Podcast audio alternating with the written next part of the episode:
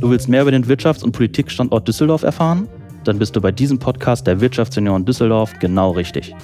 Wir hinterfragen Themen kritisch und gehen in den gemeinsamen Dialog mit Unternehmerinnen, Startups, Politikern und unseren Mitgliedern. Hör rein und überzeug dich selbst. Herzlich willkommen zurück bei Auf ein Alt mit. Ich bin Felix Aschenbrücker und zu Gast habe ich heute Ina Schachenbach. Ina Schachenbach ist Ministerin für Heimat, Kommunales, Bau und Gleichstellung des Landes Nordrhein-Westfalen. Ein sehr langer Titel. Was sich dahinter verbirgt, werden wir heute erfahren.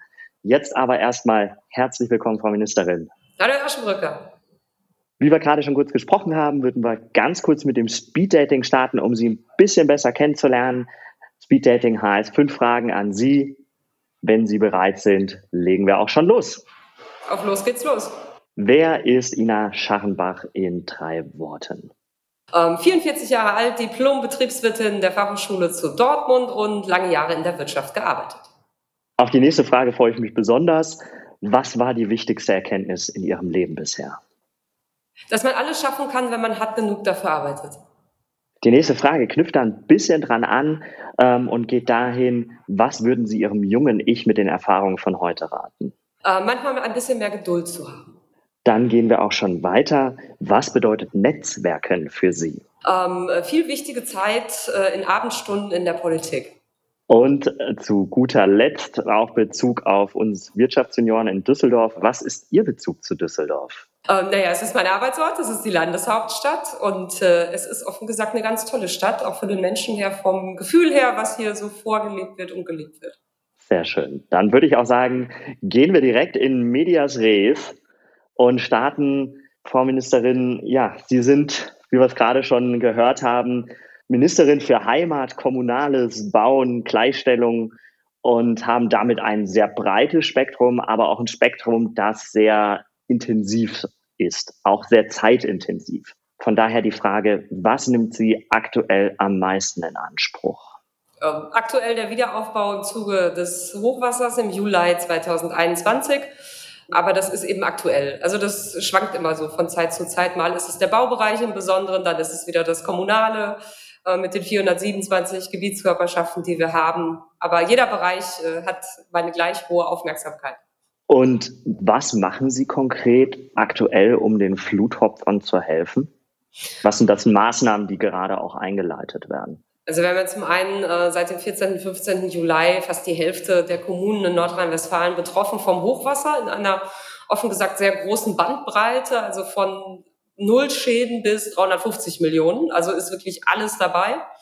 Und äh, die erste Zeit hat sich eigentlich darauf fokussiert, dann auch vor Ort zu besuchen, zu gucken, wie sieht's aus, was braucht man jetzt am dringendsten. Und aktuell sind wir dabei, die Förderrichtlinie für den Wiederaufbau zusammen mit der Bundesregierung auf den Weg zu bringen. Denn rund 28 Milliarden Euro in vier Bundesländern werden zum Einsatz kommen und dann muss klar sein, wer darf was wofür an Schäden anmelden. Und das machen wir gerade aktuell. Und neben den Fördermaßnahmen, was gibt es für weitere Maßnahmen, die Sie als Ministerin verantworten, aber auch leisten können?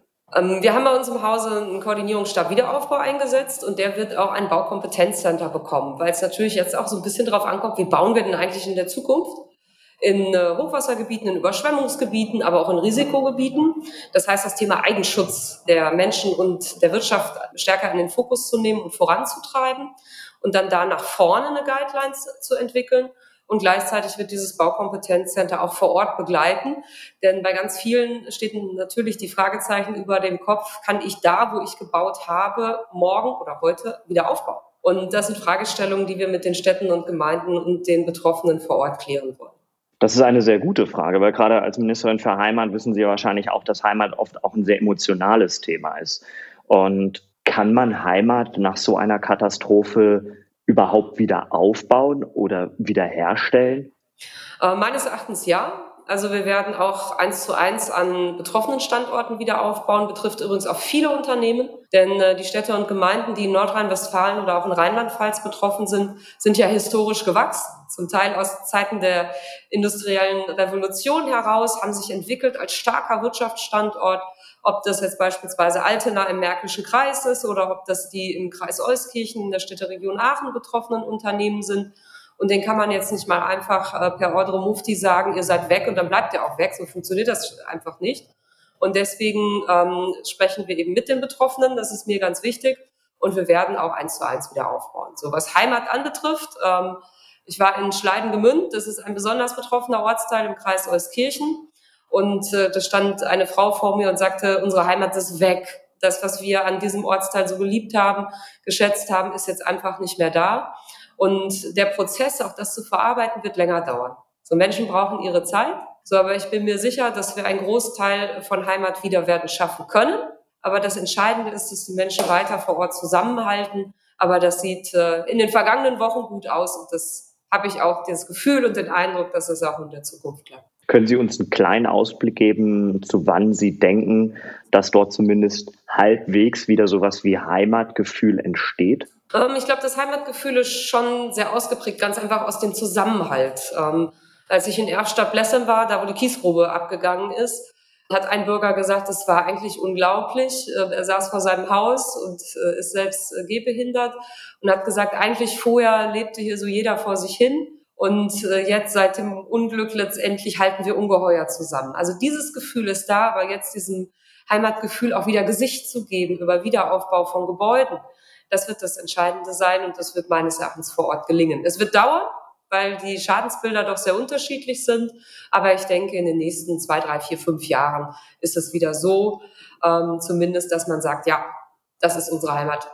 Sie haben es gerade auch schon angesprochen. Sie beschäftigen sich natürlich auch sehr viel mit der Frage, wie sieht Bauen in der Zukunft aus. Nachhaltigkeit spielt natürlich eine Rolle, Infrastruktur spielt eine Rolle. Aber ein ganz wichtiger Punkt, der uns vor allem auch hier in Düsseldorf betrifft, ist, kann ich mir es überhaupt noch leisten, dort zu wohnen, wo ich mich auch zu Hause fühle? Und in Düsseldorf erleben wir es ja seit Jahren, dass die Mietpreise nach oben gehen. Ähm, es gibt zwar zahlreiche Neubauprojekte, aber das sind in der Regel Großinvestoren, die dahinter stehen. Und wo letzten Endes dann auch Mietpreise oft für junge Familien oder auch ja, junge Nachwuchskräfte, ähm, Fachkräfte gar nicht mehr bezahlbar sind oder nur noch sehr, sehr schwer und dann am Ende vom Monat einfach sehr wenig bleibt. Wie gehen Sie damit um und was tun Sie, um da auch wieder mehr soziale Gerechtigkeit möglich zu machen? Naja, äh, Sie als Wirtschaftssenioren wissen, wie sich Preis bildet. So, und wenn wir natürlich deutlich anziehende Mieten haben, ist das immer eine Frage von Knappheit. Und deswegen habe ich 2017 gesagt, was ist denn eigentlich die Enge im Markt? Woher kommt das alles? Ja, also der Ansatz, bin Christdemokratin, ähm, von mir ist ein anderer als die vielleicht eher linken Parteien favorisieren mit immer neuen staatlichen Eingriffen in Märkte, sondern ich sage eher, ich brauche Freiheit in Gesetzen, damit ich Bauen beschleunigen kann, damit ich auch Investoren zurückbekomme, die sagen, in Nordrhein-Westfalen macht das Bauen Spaß und das ist uns als Landesregierung, ähm, wird Sie nicht verwundern, meines Erachtens ganz gut gelungen. Wir haben im vergangenen Jahr 2020 knapp 60.000 neue Wohnungen in gesamt Nordrhein-Westfalen bewilligen können. Auch der Bau zieht deutlich an. Das heißt, es funktioniert mit mehr Freiheit in Gesetzen dafür Sorge zu tragen, dass Investoren Vertrauen auch in die Landespolitik haben. Und äh, zugleich haben wir die öffentliche Wohnraumförderung für die, die nur einen kleinen Geldbeutel haben und sich in der Tat schwer am Markt versorgen können, mit 1,1 Milliarden Euro pro Jahr stabilisiert. Und ähm, wir geben als Nordrhein-Westfalen damit ein Finanzbudget, was äh, größer ist als das, was die Bundesregierung für alle 16 Länder zur Verfügung stellt. So, wir haben jetzt ganz bewusst für Düsseldorf und Köln, ähm, Bonn und Münster, das sind bei uns so die Hotspots, wo es vom Wohnungsmarkt her wirklich eng ist, ein neues Modellprojekt gestartet in diesem Jahr. Das ist der sogenannte Ankauf von Belegungsrechten, weil natürlich in dem Fall, wenn Sie keine Grundstücke haben, Sie nicht bauen können. Und wenn eine Stadt äh, beispielsweise keine neuen Grundstücke zur Verfügung stellt über Bebauungspläne, haben sie kein Baurecht. So, und deswegen haben wir gesagt, dann kaufen wir uns in den Markt ein. Und dieses Modellprojekt ist in diesem Jahr angelaufen und erfreut sich zumindest hoher Anfrage. So, ob das dann am Ende wirklich im Ankauf landet, werden wir in der zweiten Jahreshälfte sehen. Ich nehme dem schon, Sie tun sehr viel, um auch neue Flächen zu schaffen. Aber am Ende stehen wir immer wieder vor der Herausforderung, dass diese Flächen dann nicht von Privatinvestoren oder ja, einzelnen Personen genutzt werden, sondern von Investoren. Und äh, das Thema Knappheit ähm, finde ich immer ein bisschen schwierig, ähm, auch zu sagen, das entsteht natürlich auch aus Angebot und Nachfrage. Wir haben natürlich auch die Situation, dass die Lebenshaltungskosten steigen, ähm, Energiekosten steigen enorm. Also man hat 20 bis 30 Prozent Anwachs, was, was ja, Spritkosten angeht. Das heißt, für mich als junge Familie oder auch als äh, junger Mensch oder auch ganz losgelöst vom Alter ist es gar nicht mehr möglich, ins Umland zu ziehen, um dann zu pendeln weil auch mit dem Gehalt gegebenenfalls ähm, es gar nicht mehr finanzierbar ist, rein und raus zu fahren. Ähm, mit den Investoren im Hintergrund, ähm, die natürlich an der Gewinnmaximierung interessiert sind, entsteht dann natürlich auch ein Konflikt, dass ich im Zweifelsfall genötigt bin, eine Wohnung auch anzumieten und zu nutzen, die ich mir eigentlich nicht leisten kann. Und was tun Sie in diesem Fall, um da auch einen Ausgleich zu schaffen? Weil es gibt tolle Projekte, wie zum Beispiel das Quartier Zentral am Hauptbahnhof hier in Düsseldorf. Äh, wie wir aber alle wissen, es sollte eigentlich dieses Jahr Erstbezug stattfinden ähm, und die Fläche liegt nach wie vor brach, obwohl dort ja auch mit über 2000 Sozialwohnungen sehr viel letzten Endes auch passieren sollte. Okay, also dem letztgenannten Hinweis mit dem äh, Wohnviertel gehe ich äh, nach. Das machen wir mal sofort. So, und äh, zum anderen, wir haben in Düsseldorf auch ähm, Investorenprojekte, wo es uns gelungen ist, ähm, die Investoren auch in die öffentliche Wohnraumförderung zu kriegen. Weil der große Vorteil in der Bundesrepublik Deutschland, auch in Nordrhein-Westfalen ist, dass wir großen Wert darauf legen, Wohnviertel auch zu mischen. So, und das ist bei uns gänzlich anders, das muss man fast sagen, schon historisch nach dem Zweiten Weltkrieg, als in anderen Staaten der Europäischen Union oder auch in Übersee, wo man ja ganz häufig sagt, da bilden sich klare Viertel heraus. So, das wollen wir hier nicht. Und das funktioniert in der Zusammenarbeit mit der Stadt Düsseldorf offen gesagt ganz gut. Die Stadt Düsseldorf und der Stadtrat entscheiden alleine darüber, wer wo wie bauen darf. So, und äh, wenn Sie bemängeln, dass es in Düsseldorf äh, keine Flächen gibt, beispielsweise für die, die ein Eigentum bauen wollen, das wäre ja so der klassische Ansatz, den Sie gerade vorgetragen haben, dann ist es eine Fragestellung, die sich direkt an den Stadtrat richtet, äh, zum einen. Und äh, zum anderen versuchen wir äh, insbesondere auch über die Umlandentwicklung dazu beizutragen, dass wir Umkehreffekte haben.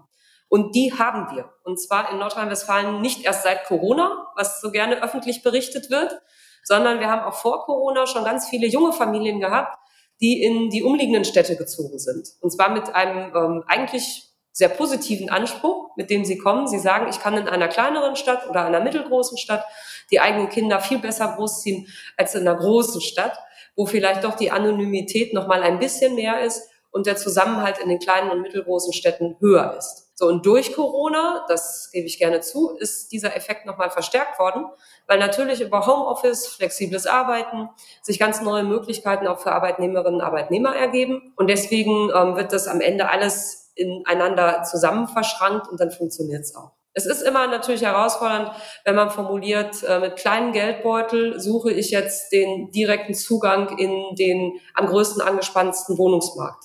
So, die Herausforderung haben wir per se. Aber dadurch, dass wir die öffentliche Wohnraumförderung ausbauen, kommen wir da auch zunehmend in Entspannungslagen. Was denken Sie einfach vom Zeithorizont? Sehen wir eine Entspannung, die auch zeitnah eintritt und auch weiter ausgebaut wird? Oder sehen Sie, dass es nach wie vor ein, sage ich mal, auch harter Kampf zwischen Politik, Investoren und Interessen von Eigentümern und Mietern ist? Ähm, ich habe offen gesagt in Nordrhein-Westfalen diesen Kampf nicht, weil ich äh, sehr eng mit der Wohnungswirtschaft zusammenarbeite, ob das jetzt die ähm, Einzeleigentümer sind oder die äh, kommunalen Wohnungsbaugesellschaften bis hin zu kirchlichen, ist alles dabei. So, und äh, zum einen wird auf der Seite sehr deutlich vorgetragen, ähm, dass gebaut werden will, und zwar auch so, dass bezahlbar gebaut werden will. Und auf der anderen Seite habe ich das Versprechen abgegeben, ich tue alles, dass auch schneller gebaut werden kann. So, und deshalb haben wir in Nordrhein-Westfalen hier keinen Konflikt zwischen denen, die bauen wollen und zwischen der Landesregierung, wie das beispielsweise in der Bundeshauptstadt ähm, äh, Berlin der Fall ist. So, wir machen hier keine toxische Politik, die die Gesellschaft spaltet, sondern wir tragen mit unserer Politik dazu bei, dass die Menschen auch beieinander bleiben. Denn das Verhältnis zwischen Vermieter und Mieter ist ein Vertrauensverhältnis. Das war es und das bleibt es in Nordrhein-Westfalen und das wird es, wenn es nach mir geht, auch in der Zukunft so sein. Und das werde ich nicht durch politischen Aktionismus stören. Und äh, vor dem Hintergrund bauen wir da gemeinsam sehr viel auf. Und es ist uns auch gelungen, dass die Mietentwicklung auch in diesen vier hauptbetroffensten Städten, Düsseldorf, Köln, Bonn, Münster, sich schon abgeflacht hat, weil einfach ungeheuer viel Wohnung jetzt auch in diese Märkte hineinkommt und dann letztendlich auch den, die Nachfrage befriedigt werden kann. Sie haben gerade schon das Vertrauen angesprochen. Ähm, meine nächste Frage zielt auch ein bisschen auf das Vertrauen ab, weil wir natürlich auch alle sehr daran interessiert sind, wer wird unser Land zukünftig leiten, das Land Nordrhein-Westfalen. Dabei ist ja auch unter anderem Ihr Name aufgetaucht. Armin Laschet ist ja gerade sehr ambitioniert dabei, auch Bundeskanzler zu werden. Ähm, wie sieht da die Planung aus? Gibt es schon eine Nachfolge? Naja, wir werden uns äh, ab dem 27. September damit beschäftigen. Das wird Sie jetzt nicht wundern, weil man eben auch das Ergebnis der Bundestagswahl ähm, abwartet. Und äh, ich kämpfe und tue alles dafür, dass äh, Armin Laschet dann auch Bundeskanzler der Bundesrepublik Deutschland wird, weil er einen modernen Politikansatz verfolgt, der eben auf Ausgleich setzt und nicht auf Spaltung. Und das ist der richtige Ansatz für eine der stärksten Wirtschaftsnationen in der Europäischen Union und weltweit. Und insofern ab dem 27. September werde ich Ihre Frage beantworten. Vielen Dank. Äh, hätten wir uns natürlich alle gewünscht, dass da schon ein bisschen mehr kommt, aber da bin ich schon fast von ausgegangen, dass wir dieses Jahr heute nicht festnageln können. Von daher nehme ich aber die Einladung sehr gerne an, dass wir uns dann nach dem 27. nochmal dazu austauschen. Sehr gerne. Und ja, bedanke mich für das Gespräch und drücke natürlich da auch die Daumen, auch jetzt gerade für die ganzen Flutopfer, dass dort auch die Hilfen, an der Sie gerade arbeiten, schnell und so weit möglich unbürokratisch auch in die Wege gehen. Ähm, und bin gespannt, was auch das Land Nordrhein-Westfalen in Zukunft erwartet. Vielen Dank. Und wir haben es geschafft, dass Sie mir nicht einmal haben die Redezeit anzeigen müssen. in der Tat. Vielen Dank dafür. Danke auch.